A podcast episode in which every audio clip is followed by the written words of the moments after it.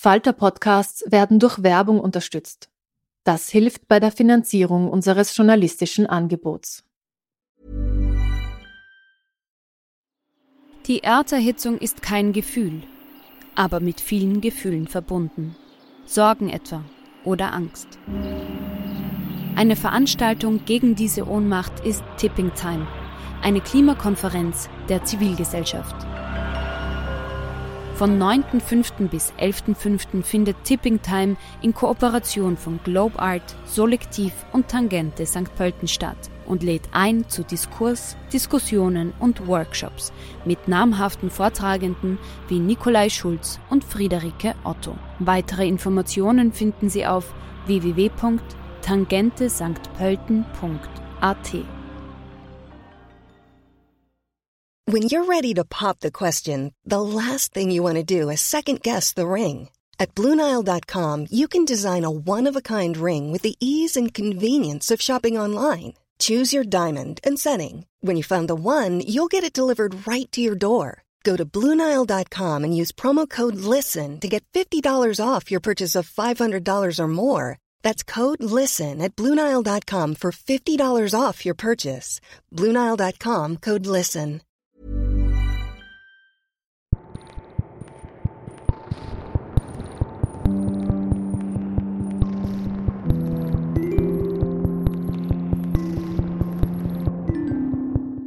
Herzlich willkommen bei einer neuen Folge von Besser lesen mit dem Falter. Mein Name ist Petra Hartlieb und heute begebe ich mich mit Ihnen ins Amerika der 70er Jahre und erlebe eine Flugzeugentführung, die in den USA zur Legende wurde. Der deutsche Autor Jens Eisel ist zufällig über die Geschichte gestolpert und fand sie so spannend, dass er sie literarisch verarbeitet hat. Wir reden heute über technische Details wie Heckklappen und Fallschirme über Zeiten, in denen man ohne jegliche Sicherheitskontrollen ein Flugzeug besteigen konnte und natürlich über die Faszination von unaufgeklärten Verbrechen. Ich freue mich, wenn Sie dabei sind. Ja, wir haben hier alle Zutaten für einen Krimi, einen Verbrecher, eine Tat, ein Opfer, einen FBI-Agenten und trotzdem, lieber Jens, findet sich dein Buch eher nicht in der Krimi-Abteilung in den Buchhandlungen. Warum und wie würdest du dein Buch selbst einordnen? Wenn du, sagen wir jetzt Buchhändler wärst und du müsstest dir überlegen, wo stelle ich denn das hin, dieses Buch? Auf welchen Stapel lege ich es denn? Ach, ich glaube, man kann es auch theoretisch auf beide Stapel legen. Also mein Ziel war es, mich tatsächlich zwischen die Stühle zu setzen, zwischen E und U. Also ich finde diese Unterscheidung eh total doof und deswegen dachte ich, mache ich das jetzt einfach mal. Das heißt E, ernste Literatur und U, Unterhaltung, wie das immer so schön in der Musik genannt wird. Auch ich bin ein wahnsinniger Feind von sowas. Also wer meinen Podcast hört, der hat, glaube ich, sicher jede dritte Folge ähm, einfach ein Pamphlet gegen diese Unterteilung. Es ist einfach ein totaler Blödsinn. Das haben wir auch nur im deutschsprachigen Raum. Im amerikanischen gibt es das ja gar nicht. Vielleicht kann man da gleich die Brücke schlagen. Dein Buch ist ja eigentlich sehr amerikanisch. Ähm, es spielt im November 1971 irgendwo in den USA. Das Ganze spielt an zwei Tagen interessanterweise, am 24. und 25. November 1971. In was für Amerika sind wir denn da rein katapultiert? Wie müssen wir uns das dann vorstellen? Vielleicht gibst du uns einen kurzen Zeitabriss, weil alle haben die Geschichte Amerikas ja nicht so präsent. Ja, das Buch spielt 1971. Wir befinden uns in der Zeit des Vietnamkrieges und äh, es, es herrscht einfach eine totale Aufbruchsstimmung. Es gibt den Vietnamkrieg, es gibt natürlich die Antikriegsbewegung. Und äh, genau dieses Setting fand ich einfach, äh, fand ich einfach wahnsinnig interessant. Meine letzten beiden Bücher haben ja in Hamburg gespielt und äh, ich, ja, ich wollte gern, gern was anderes machen. Und ähm, als dieser Stoff mir über den Weg lief, dachte ich, äh, genau da will ich gerne hin. Ja, dann spannen wir vielleicht die Hörerinnen nicht so auf die Folter, reden wir ein bisschen über den Stoff. Es gibt äh, eben nicht nur Nixon und Vietnamkrieg und Aufbruchsstimmung. Es ist eigentlich ein, fast wie ein Kammerspiel, dein Buch. Also es ist sehr eng gesteckt, auch personell. Es gibt einen Helden und dem begegnen wir in einem Motel. Er ist ziemlich nervös, er kann nicht schlafen was hat er denn vor, unser, unser Held? Unter Anführungszeichen natürlich in dem Fall. Unser Held ist eine Figur, der, ähm, also dem das Leben eigentlich eher passiert ist, der nie wirklich bewusst Entscheidungen getroffen hat dem es auch nicht so richtig gut geht. Er ist äh, Vietnam-Veteran, schlägt sich mit verschiedenen Jobs durch und hat keine Familie. Und er hat jetzt zum ersten Mal ähm, eine Entscheidung getroffen. Er will nämlich äh, ein Flugzeug entführen. Ja, jetzt ist sozusagen die Katze aus dem Sack. Es geht um Flugzeugentführung in deinem Buch. Ähm, wie bist du denn auf diesen Stoff gestoßen? Du stammst ja eigentlich aus dem Saarland, wohnst in Hamburg, wie wir wissen. Soviel ich jetzt weiß, hast du nie in den USA gelebt. Warum ziehst du dir diesen Schuh an? Warum die Geschichte einer Flugzeugentführung in Amerika? Ich glaube, das hat verschiedene Gründe. Also zum einen fand ich diesen Stoff von Anfang an total interessant. Also ich bin ganz zufällig auf diesen Stoff gestoßen und zwar habe ich äh, einen Zeitungsartikel gelesen über, äh, eigentlich ging es auch um ein Flugzeug und zwar um diese MH370, dieses, äh, dieses Flugzeug von Malaysia, Malaysian Airlines, was verschwunden ist und von dem niemand weiß, was eigentlich damit passiert ist.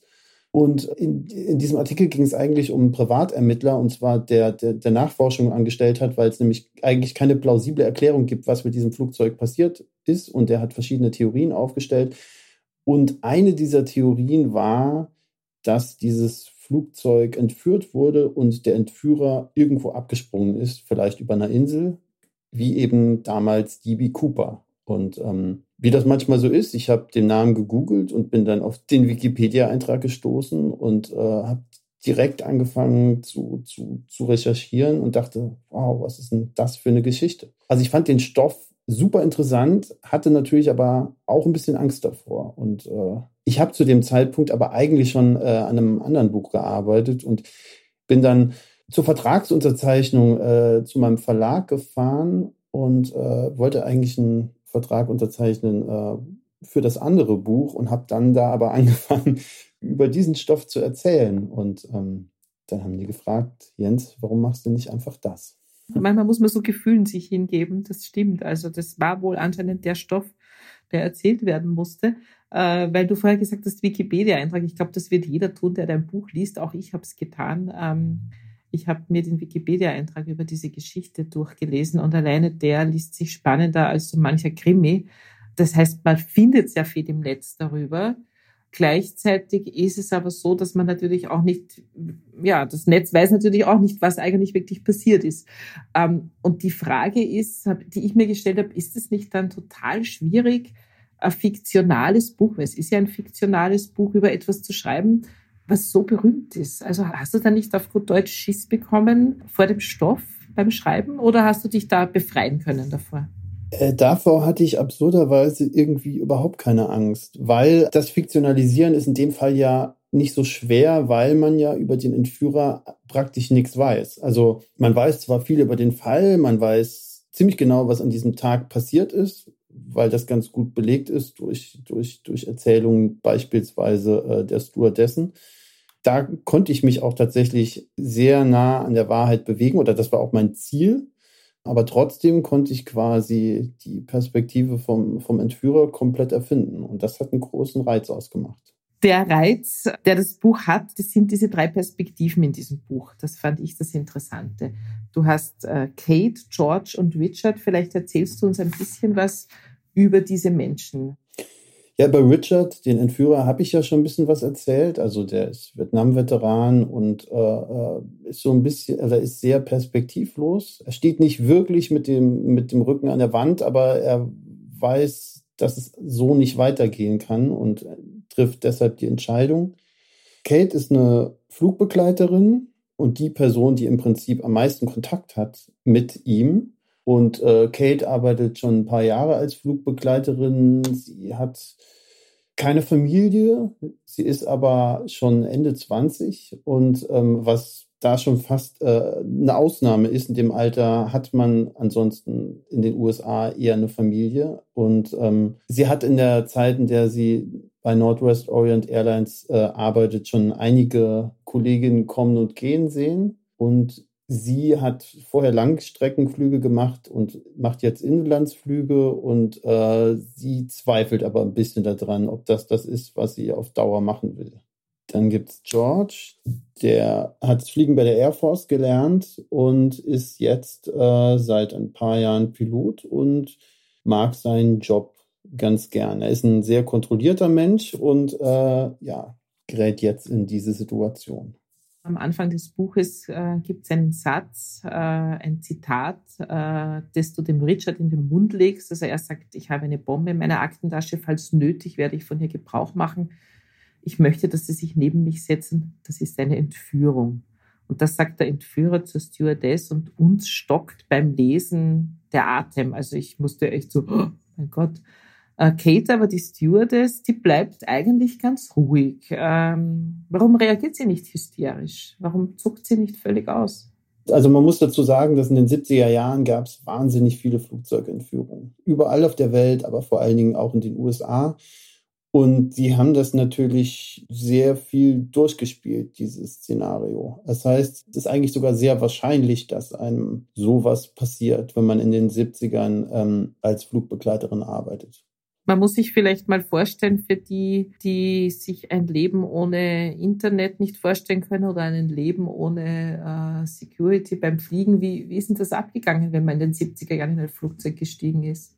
Man ist tatsächlich, es war ein bisschen wie Busfahren, so, oder vielleicht wie heute Zugfahren. So. Man, man wurde halt nicht kontrolliert. Man konnte im Prinzip sogar einen falschen Namen angeben. Ähm, und ja, man ist zum Schalter gegangen, hat sich ein Ticket gekauft und ist dann ins Flugzeug marschiert. Und genau das hat unser Richard ja gemacht. Er hat sich für einen Platz entschieden. Er hat seinen Koffer mitgenommen. Der Koffer wurde nicht kontrolliert. Sie haben alle ständig geraucht im Flugzeug. Also gut, das haben wir auch noch erlebt, also ich zumindest. Äh, also das ist ja was, was unvorstellbar ist. Und du hast das vorher schon angemerkt, es sind damals, und da bin ich auch im Buch darauf gestoßen, ich wusste das nicht, sehr, sehr oft Flugzeuge entführt worden. Es gab aber keinen Terrorismus. Also was war das Ziel der Flugzeugentführungen? Immer Geld zu erpressen? Es gab natürlich auch politisch motivierte äh, äh, Flugzeugentführungen, aber natürlich war hauptsächlich ging es um Geld und ähm, man weiß nicht so genau, warum das damals so war. Wahrscheinlich, weil man es einfach machen konnte. Und es, es gibt tatsächlich sogar psychologische Abhandlungen über dieses Thema. Und eine Theorie ist, dass äh, Flugzeugentführer Flugzeuge entführt haben, weil sie dann quasi Herr über ein eigenes Reich waren, weil sie, weil sie die Kontrolle hatten über ein abgestecktes Terrain. Die Verbrecherpsychologie Flugzeugentführer, das war mir bisher neu, dass es, dass es sowas gibt. Ja. Fand ich spannend. Ja, also die Kate ist ja, eine, finde ich, eine sehr interessante Figur. Sie ist eigentlich eher so ein behütetes Mädchen aus Nebraska. Sie hat einen Beruf, der damals als Traumjob gab. Also selbst in meiner Generation, ich bin 1967 geboren, wollten mindestens drei Mädels in meiner Klasse Stewardess werden. Sie ist aber trotzdem in diesem Roman die politischste Figur. Über sie bekommen wir diese Themen wie Vietnamkrieg oder diese Kritik an der Präsidentschaft von Nixon gespiegelt. Warum hast du das so gewählt? Warum sie? Warum Kate? Um ehrlich zu sein, ich weiß das gar nicht so genau. Ich, ich würde ich würd jetzt gerne behaupten, dass ich als Schriftsteller mich, äh, dass, ich alles immer komplett unter Kontrolle habe und dass ich was, dass ich das durchplan und bis zu, bis zum Ende äh, dann auch so abarbeite. Aber das, das ist tatsächlich nicht so. Es ist vielleicht auch eine ganz gute Stelle, um überhaupt über das, über das Schreiben zu sprechen, weil wenn ich über das Schreiben dieses Romans spreche, dann muss ich auch über das Scheitern sprechen, weil das gerade in diesem Fall schon ein großes Thema war, weil als ich mich für diesen Stoff entschieden habe, äh, wollte ich das oder hatte ich direkt eine Idee davon, wie ich das machen möchte. Und zwar genauso, wie ich es am Ende auch getan habe. Ich wollte das aus mehreren Perspektiven erzählen. Und ich wollte auch gerne eine Perspektive noch dazu haben, über die haben wir jetzt noch gar nicht gesprochen, die äh, ungefähr in unserer Jetztzeit liegt. Und in meinem Fall ist das ein FBI-Ermittler, der kommt nur ganz wenig vor. Aber äh, das ist, ist so eine Interviewsituation, weil ich gerne den Blick von heute auf die Situation gern auch einmal werfen wollte. Aber ich habe das nicht so gemacht, sondern ich habe äh, ich habe angefangen zu recherchieren, ich habe angefangen zu schreiben und habe dann, obwohl ich das nicht so wollte, die Geschichte nur aus der Perspektive von Richard erzählt. Und das habe ich eine ganze Weile so gemacht. Ich habe das, äh, glaube ich, 90 Seiten habe ich so geschrieben und dann habe ich irgendwann festgestellt, dass das nicht funktioniert. Das war ein ziemlich bitterer Moment, weil ich da schon wirklich lange dran gearbeitet habe und es das erste Mal war in meiner Schriftstellerkarriere, dass ich wirklich was komplett verwerfen musste. Und äh, das war tatsächlich auch ein Moment, an dem ich dachte, oh Gott, ähm, kriegst du das hin? Das waren ein paar sehr bittere Tage. So, ich habe mich, äh, ich habe mich dann nochmal gefangen, auch weil ich äh, lange mit einem befreundeten Autor darüber gesprochen habe, der solche Situationen kennt und der dann meinte, mach einfach weiter und das wird schon klappen. Und es hat dann auch geklappt. Ja. Das heißt, die anderen Figuren sind dann erst im Nachhinein dazugekommen und es war für dich dann eigentlich logisch, dass du das nicht aus einer Perspektive erzählen kannst. Also die anderen haben sich dann sozusagen ins Buch reingeschrieben. Sozusagen, das ist dann, also ich habe das Konzept dann nochmal umgeworfen, habe dann nochmal geplottet, habe hab, genau, habe dann angefangen, so lose Biografien zu skizzieren und äh, genau. Wenn ich das nur aus einer Perspektive erzählt hätte, hätte ich nicht alles erzählen können, was ich erzählen wollte. So, also weil ich eben auch diese Außenperspektive wollte. So, ja was ich mich gefragt habe, warum hast du nicht auch die Perspektive eines Fluggasts genommen? Ich glaube, das wäre für mich, als wenn ich es geschrieben hätte, äh, für mich das naheliegendste gewesen, weil das ist ja quasi die Position, die wir eigentlich normalerweise einnehmen würden in so einer Situation.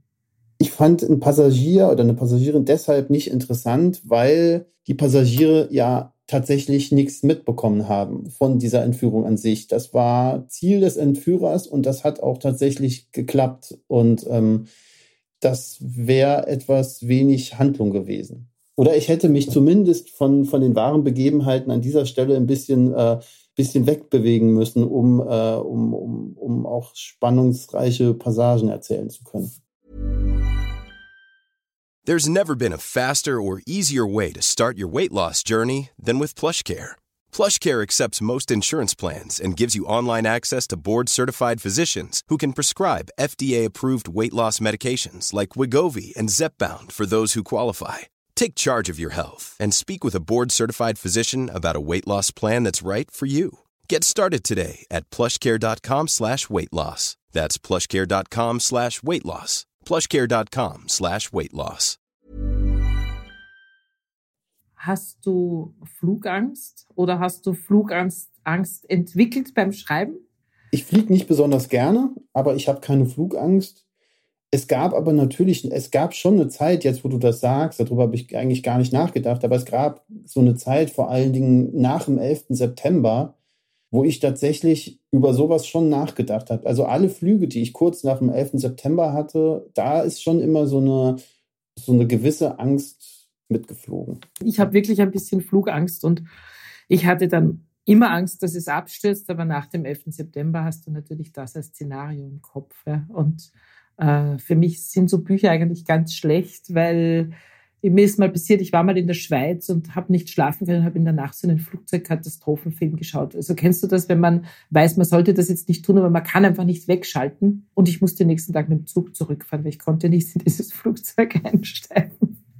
Doch, klar, ich kenne das. Ich war lustigerweise, ich glaube tatsächlich sogar, als ich auf Recherchereise in den USA war, wir sind von Seattle zurückgeflogen, von Seattle nach, ähm, ich glaube, es war Amsterdam und von Amsterdam nach Hamburg und dieser Flug von Amsterdam nach Hamburg, der wurde gecancelt und durch eine andere Maschine ersetzt. Und ähm, das, ich habe diese, ich habe von dieser Fluglinie, äh, von der Airline noch nie was gehört. Ich weiß auch nicht mehr, wie sie, wie sie hieß. Aber es, es war eine Airline, die mit uralten Flugzeugen geflogen ist. Und von dieser Airline sind tatsächlich, da gab es mehrere Vorfälle. Ich glaube, abgestürzt ist kein Flugzeug, aber es gab wirklich mehrere Notlandungen. Und da hatte ich tatsächlich schon auch ein mulmiges Gefühl und da habe ich mich dann später geärgert, dass ich das, dass ich das überhaupt gegoogelt habe. Und was ich im Flugzeug schon mache, das äh, ist irgendwie, äh, wenn es wackelt oder wenn mal Turbulenzen kommen, ist die erste, äh, ist mein erster Blick gilt dann immer den Flugbegleitern, Begleiterinnen, weil ich dann immer denke, sind die jetzt nervös, machen die einen nervösen Eindruck? Ja, ich glaube, die sind alle ziemlich gut geschult. Bis die mal nervös sind, ist eh schon alles zu spät. Das denke ich mir immer. Ja. Äh, ja, der Cooper, also unser, unser Held unter Anführungszeichen, hat ja was getan, was man sich kaum vorstellen kann. Er hat während des Flugs die Heckklappe eigenständig geöffnet, ist diese Gangway ist quasi rausgeklappt und er ist aus diesem Flugzeug gesprungen. In einer regnerischen, stürmischen Nacht. Äh, man kann sich das ja technisch überhaupt nicht vorstellen. Wir wissen aber aus den Erzählungen und aus den Zeitungsnotizen, dass das wirklich stimmt. Wie viel musstest du denn recherchieren über Fliegen, über Technik, um, um sowas plausibel erzählen zu können? Du bist jetzt auch keiner, der am Militärflughafen groß geworden ist. Gerade diese technischen Aspekte des Fliegens, das war tatsächlich nicht so einfach, weil ich habe natürlich von Fliegen überhaupt keine Ahnung und das Fliegen in den 70ern war natürlich ein anderes Fliegen, als es heute ist. Also um jetzt ein Beispiel zu nennen, damals gab es, also heute sitzt in einem Cockpit äh, ein Pilot oder eine Pilotin und ein Co-Pilot oder eine Co-Pilotin. Damals gab es aber noch einen Bordingenieur. Das heißt, die waren damals nicht zu zweit im Cockpit, sondern zu dritt.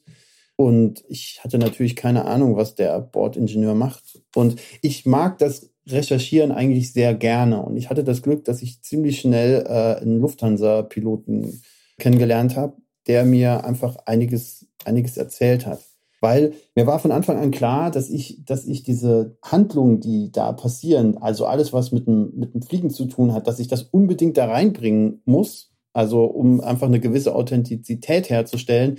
Aber mir war auch bewusst, dass ich das natürlich nicht überstrapazieren kann. Und das war nicht immer so einfach, da das richtige Maß zu finden. Und das ist mir, glaube ich, deshalb gelungen, wenn es gelungen ist, weil ich, genau, weil ich einfach einen Ansprechpartner hatte, den ich, äh, auf den ich immer zurückgreifen konnte. Ich muss da jetzt mal mein Lob aussprechen. Ich finde, das ist großartig gelungen, weil mich interessieren diese technischen Details natürlich eigentlich nicht. Äh, ich interessiere mich weder fürs Fliegen, ich bin nicht flugzeugbegeistert, ich bin auch nicht besonders technisch affin, aber trotzdem muss man das natürlich wissen. Es interessiert einen, wer sitzt in diesem Cockpit, was reden die miteinander, wie setzen die die Funksprüche ab, äh, was passiert, wenn der diese Heckklappe aufmacht, warum stürzt das Flugzeug nicht ab man braucht es halt einfach, um das zu verstehen. Und das hast du, finde ich, ganz hervorragend gemacht, auch für Leute, die eben, wie gesagt, nicht technikaffin sind. Das ist schön zu hören. Also ich habe mich zumindest keine Seite gelangweilt, aber ich glaube, das kann sich, es kann sich keiner langweilen bei diesem Buch. Äh, lass uns ein bisschen noch ganz kurz über diese Gattung reden. Also das wird ja so ein bisschen eingeordnet in dieses True Crime. Das ist ja schon seit längerem ziemlich in. Wenn sich jetzt aber jemand eine so eine sensationslüsterne Geschichte aller RTL erwartet, diese Verbrechen, die nie aufgeklärt worden sind, was dann um 23.30 Uhr in den dritten Programmen läuft, der wird sehr enttäuscht werden. Wir lesen hier mehr eine, eine psychologische Studie dieses Verbrechers und keine grausigen Details. Es, es, es eigentlich gibt kein Blutvergießen. War dir das wichtig von Anfang an, dass du so eine Story schreibst? Du hast es ja wahrscheinlich nicht so aufgezogen, dass du gesagt hast, ich schreibe jetzt auch ein Trugreim-Buch, weil das ist gerade so in, sondern du bist über die Geschichte dazu gestoßen. Genau, ich bin über die Geschichte darauf gestoßen. Mir ist auch gar nicht so richtig bewusst geworden, dass das ja im Prinzip eigentlich eine True Crime Geschichte ist. Also darüber hatte ich mir ehrlich gesagt gar nicht äh, so viel Gedanken gemacht. Ich selbst höre aber schon einige äh, True Crime Podcasts und so. Und ich mag das auch gerne, aber im Prinzip ist, das ist ja, das hast du jetzt auch ja gerade angesprochen, das, was wir, das, was wir eigentlich unter True Crime kennen, das sind ja in der Regel schon einfach echt brutale Mordfälle. Also es, die Geschichte passt eigentlich gar nicht so richtig in dieses klassische True Crime, obwohl es eigentlich eine True Crime Geschichte ist, ganz klar. Und äh, für mich ist es tatsächlich auch wichtig oder immer auch wichtig gewesen, dass ich eine gewisse äh, Empathie für auch für den Entführer habe, weil ich glaube, ich könnte keinen Roman schreiben über einen brutalen Mörder, sowas wie beispielsweise jetzt der goldene Handschuh von von Heinz Strunk, das könnte ich nicht. Ja. Ja, wir haben ja vorher schon erwähnt, in Deutschland kennt die Geschichte jetzt kaum jemand, aber in den USA ist eben diese Geschichte dieser Flugzeugentführung so populär, dass es sogar in der Popkultur Verweise darauf gibt und so. Warum glaubst du, ist diese Geschichte so faszinierend? Einfach nur, weil sie ihn nie gefunden haben? Ja, ich glaube, es hat viel damit zu tun, dass sie ihn nicht gefunden haben und dass er im Prinzip ja auch keinen Menschen Schaden angetan hat. Was mich natürlich von Anfang an fasziniert war, dass Leute, die wirklich direkten Kontakt mit, mit ihm hatten, dass die ihn als höflich und zuvorkommend beschrieben haben. Das, hat, das, das war so eine Sache, die mich von Anfang an irgendwie, äh, die ich total spannend fand, weil ich mich natürlich gefragt habe, wie kann das eigentlich sein, dass jemand, der eine Bombe hat und droht, alles in die Luft zu jagen, dass derjenige so beschrieben wird. Also der hat jetzt nicht brutal die Stewardess gezwungen, sich neben ihn zu setzen, war nicht rüde zu ihr, sondern der hat höfliche Umgangsformen und hat sie gebeten, die Ruhe zu bewahren und irgendwie alles zu tun, was er halt sagt. Das fand ich auch total charmant natürlich eigentlich, ja. Ich habe so drüber nachgedacht, der Cooper hat ja ein bisschen was wie, wie ein Robin Hood, ohne jetzt ein Robin Hood zu sein, weil er nimmt ja nicht das Geld weg und gibt es den Armen.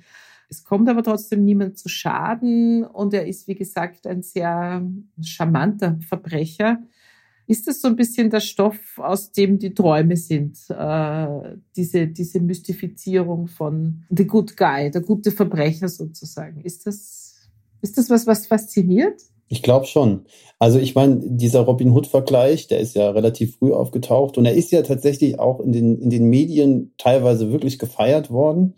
Der ist natürlich total schief, dieser Robin Hood-Vergleich, weil ähm, er wollte das Geld für sich. Er hatte nicht vor, das zurückzugeben und er hat es auch nicht getan, so oder irgendjemand zu geben, den Armen zu geben. Aber könnte es nicht einfach sein, dass er beim Fallschirmabsprung ums Leben gekommen ist und von wilden Tieren aufgefressen worden ist? Klar, das kann sehr gut sein. Also bei mir ist er das, ja, also es könnte sein, ja. Das könnte sein. Ja, ich glaube, das ist ein spannender Schluss für dieses Gespräch. Es könnte sehr viel passiert sein. Das Buch lässt natürlich auch das offen, weil äh, wir wissen es einfach nicht.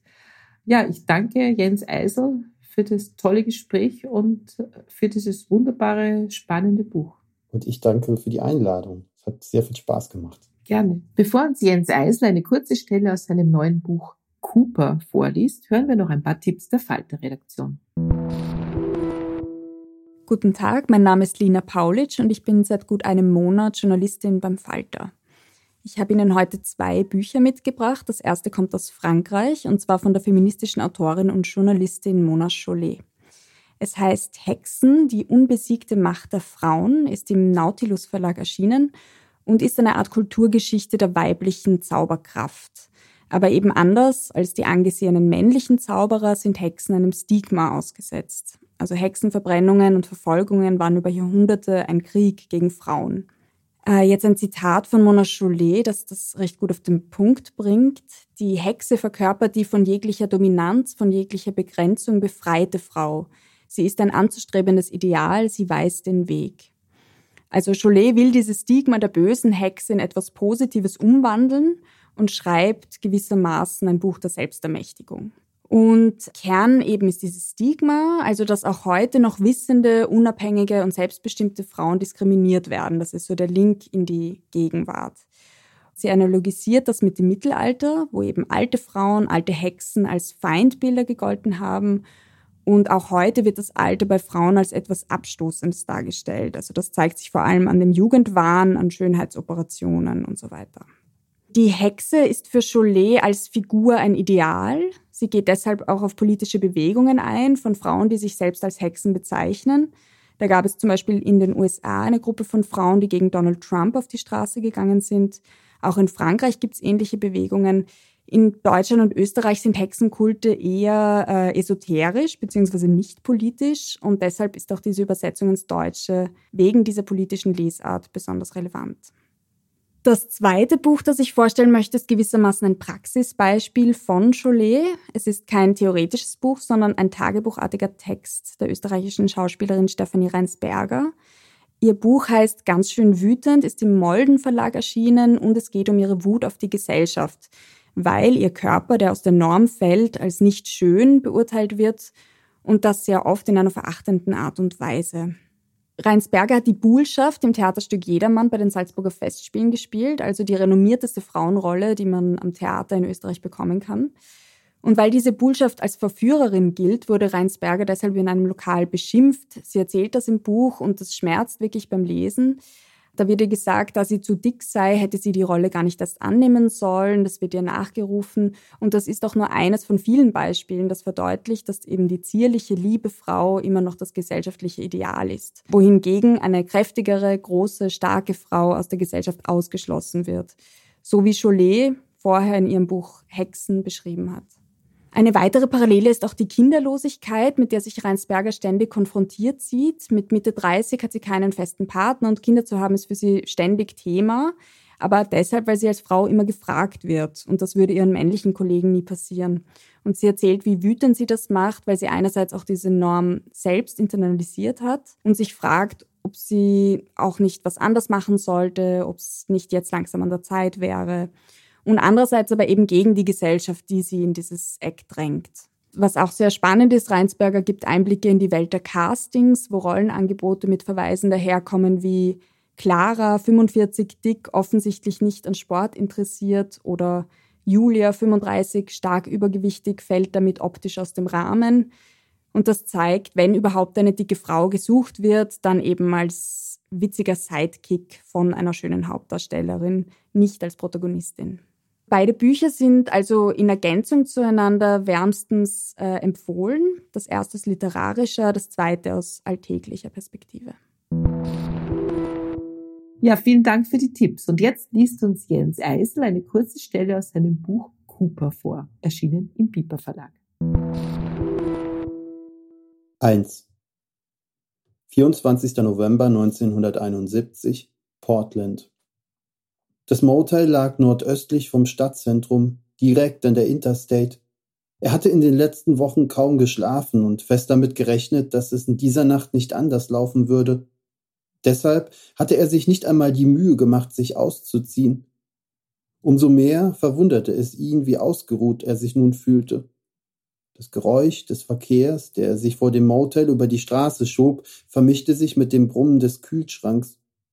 Die Vorhänge waren zugezogen, aber an dem Licht, das durch den schmalen Spalt auf den Fußboden fiel, erahnte er, dass es wahrscheinlich bewölkt war, vielleicht sogar regnete. Er wusste, dass die Jahreszeit gegen sein Vorhaben sprach, doch bis zum Frühjahr konnte er nicht warten.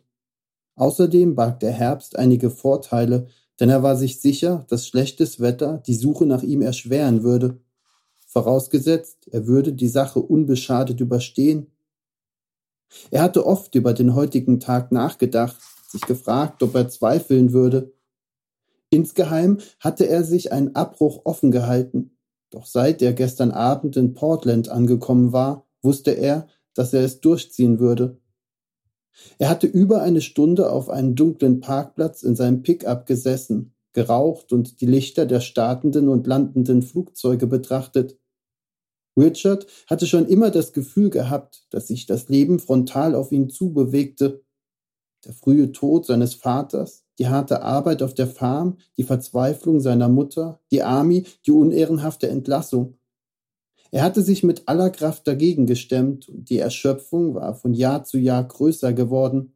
Aber als er auf dem Parkplatz in seinem Wagen saß, hatte er zum ersten Mal in seinem Leben das Gefühl, die Dinge wirklich in der Hand zu haben. Er richtete sich auf, setzte sich an die Bettkante und sah sich im Zimmer um. Er hatte in den letzten Jahren fast durchgängig in Motels gewohnt und seinen Seesack niemals gänzlich ausgeräumt, immer in der Hoffnung auf ein besseres Quartier. Er war kreuz und quer durchs Land gefahren, hatte als Zimmermann, Erntehelfer und Baggerfahrer gearbeitet, und obwohl ihn einige der Firmen fest einstellen wollten, war er jedes Mal weitergezogen. Seit seine Mutter gestorben war, gab es keinen Menschen mehr, mit dem er regelmäßig sprach er war in Bars immer wieder Frauen begegnet, die er anziehend fand, doch er hatte es bei kurzen Unterhaltungen belassen. Nur einmal war er einem Hippie-Mädchen etwas näher gekommen, und auch wenn er sie gerne geküsst hätte, hatte er sich, als sie auf der Toilette war, aus dem Staub gemacht. Seitdem träumte er hin und wieder von ihr. Doch diese Träume waren die einzige Nähe, die er wirklich zulassen konnte, und auch wenn er sich manchmal sehr einsam fühlte, war er überzeugt, dass es so richtig war. Er stand auf, ging zum Fenster, schob die Vorhänge beiseite und blickte nach draußen. Der Himmel war bewölkt, aber es regnete nicht. Neben seinem Dodge standen noch vier weitere Wagen auf dem Parkplatz. Das Gebäude war hufeisenförmig angeordnet und öffnete sich zur Straße hin, auf dem der Verkehr gleichmäßig vorbeirollte. Als Kind hatten ihm große Städte Angst eingejagt, doch mit der Zeit war aus dieser Angst Faszination geworden. Städte waren Orte, von denen man von heute auf morgen unbemerkt verschwinden konnte. Er mochte die Unverbindlichkeit der Bars, die bunte Reklametafeln der Geschäfte, den Geruch des warmen Asphalts im Sommer. In Portland war er nur ein einziges Mal gewesen, kurz nachdem er die Army verlassen hatte, aber die Erinnerung an diese Tage vermischten sich mit all den anderen Orten, an denen er eine Zuflucht gesucht hatte. Das war's wieder mit Besser lesen mit dem Falter für heute. Unser Gast war Jens Eisel mit seinem neuen Buch Cooper, erschienen im Piper Verlag. Abonnieren und bewerten Sie uns bei Apple Podcasts, bei Spotify oder in der Podcast-App Ihrer Wahl. Alle Informationen zu den einzelnen Büchern bekommen Sie auch auf falter.at slash Buchpodcast oder in den Shownotes zu jeder Episode. Alle zwei Wochen gibt es eine neue Folge. Ich freue mich auf das nächste Mal.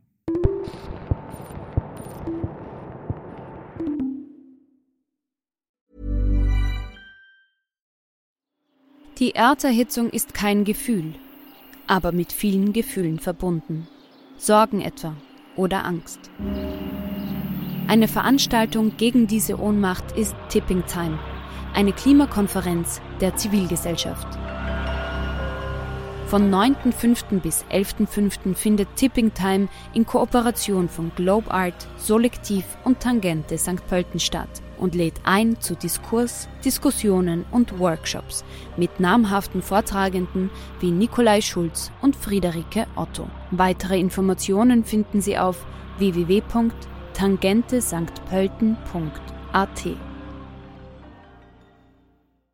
Planning for your next trip? Elevate your travel style with Quince. Quince has all the jet-setting essentials you'll want for your next getaway, like European linen premium luggage options, buttery soft Italian leather bags, and so much more. And it's all priced at 50 to 80% less than similar brands. Plus, Quince only works with factories that use safe and ethical manufacturing practices. Pack your bags with high-quality essentials you'll be wearing for vacations to come with Quince. Go to quince.com slash trip for free shipping and 365-day returns.